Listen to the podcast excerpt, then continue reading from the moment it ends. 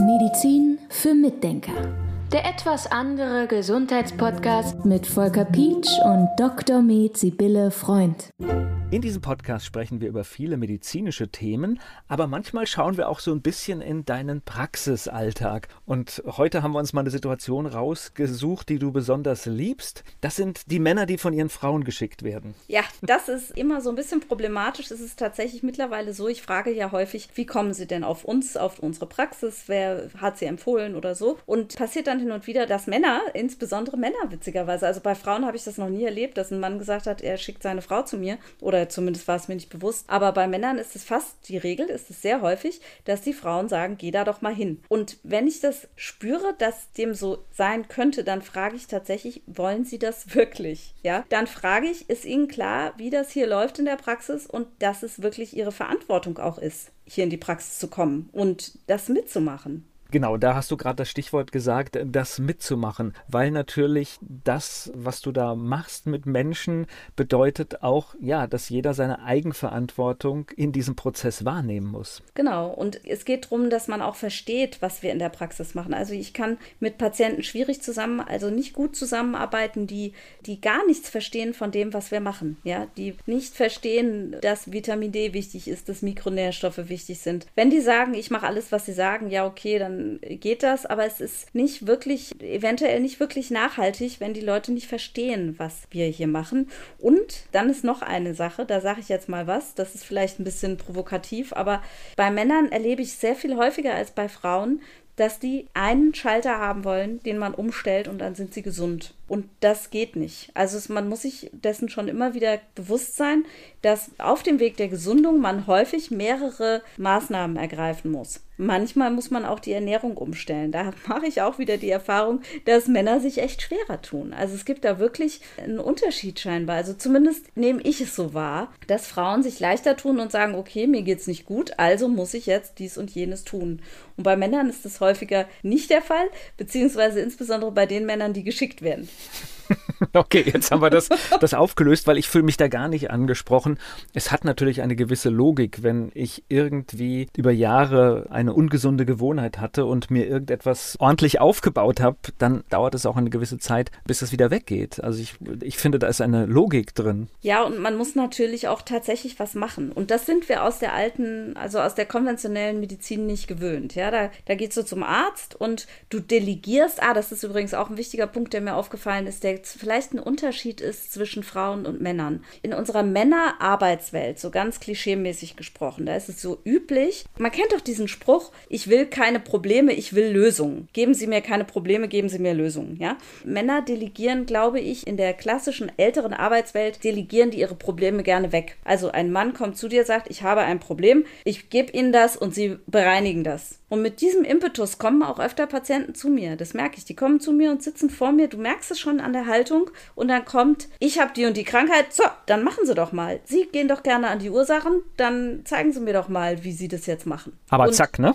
Und zack, habe ich, ja, habe ich die Aufgabe und nur ich muss es entscheiden. Und wenn ich dann sage, so und Sie müssten jetzt mal überlegen, was Sie mit Ihrer Ernährung machen, und jetzt müssen wir mal was für Ihren Darm tun. Da müssen Sie das nehmen und Sie müssen das besorgen und ich gebe das dann zurück. Das ist manchmal schwierig. Und wir müssen uns ja alle ehrlich machen, wir kommen ja oft nur zur Ärztin, zum Arzt, weil wir auch Dinge nicht richtig gemacht haben. Denn für viele Dinge sind wir nun mal selbst verantwortlich. Ja, das ist so. Und wenn ich dann darüber rede, dann ist es manchmal auch nicht ganz einfach. Ja, es, ich versuche es ganz gerne mit ein bisschen Humor zu nehmen, aber hin und wieder muss man dann wirklich auch mal richtig ernsthaft darüber sprechen, dass was nicht richtig läuft und auch nach dem dritten Besuch, wenn wir darüber geredet haben, sich nicht geändert hat und der Patient sagt, mir geht's schlecht. Und seit ich bei Ihnen bin, geht es mir nicht besser. Und ich sage, haben Sie das geändert? Nee, habe ich ja nicht geändert. Hm, das nennt man ja Compliance, ne? Und das ist halt total wichtig, dass Leute mitmachen. Darum heißt es ja auch Medizin für Mitdenker.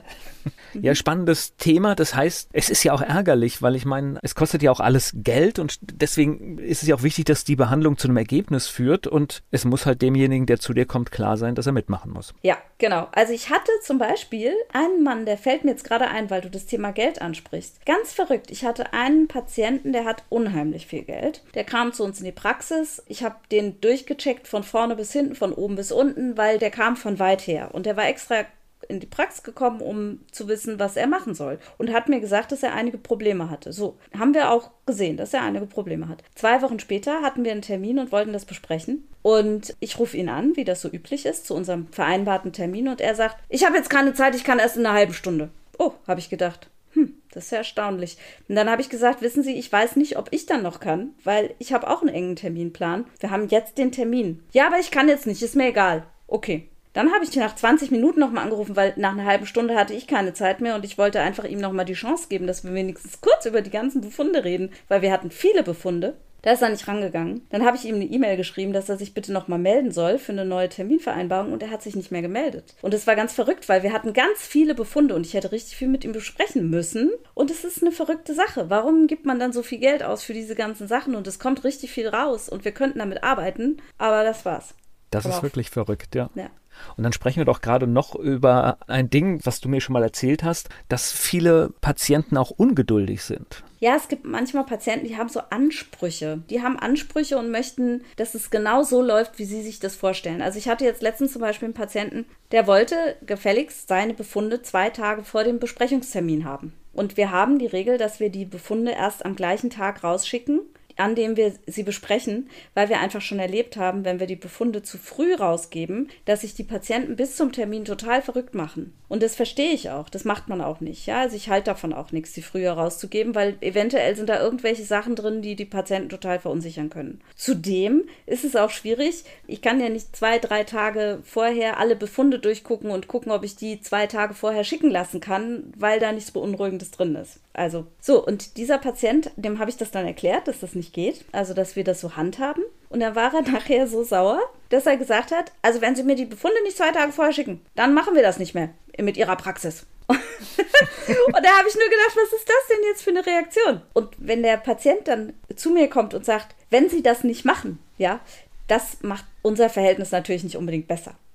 Ich meine, das Zwischenmenschliche ist generell schwierig, glaube ich, in, in, vielen Situationen. Aber wenn ich jetzt mein Auto in die Inspektion bringe, dann stelle ich mich ja auch nicht nebendran und sage, was der Mechaniker da besser machen könnte. Ja, es gibt halt bestimmte Regeln, also gerade in der Praxis, wo viel los ist. Es ist jetzt nicht so, dass wir gleich 50 Leute gleichzeitig haben. Man hat sogar manchmal das Gefühl, dass bei uns relativ wenig los ist. Aber das hat einfach damit zu tun, dass wir wollen, dass wir nicht im totalen Stress arbeiten und dass wir uns jedem Patienten widmen können, ohne dass wir eben eilig sein sein müssen oder gestresst sein müssen. Und das ist einfach ein Organisationsding, ja, dass es bei uns ruhiger zugeht. Aber im Hintergrund ist total viel los und wir müssen es einfach richtig gut organisieren, damit das ruhig läuft.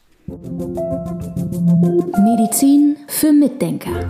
Der etwas andere Gesundheitspodcast mit Volker Pietsch und Dr. Med Sibylle Freund.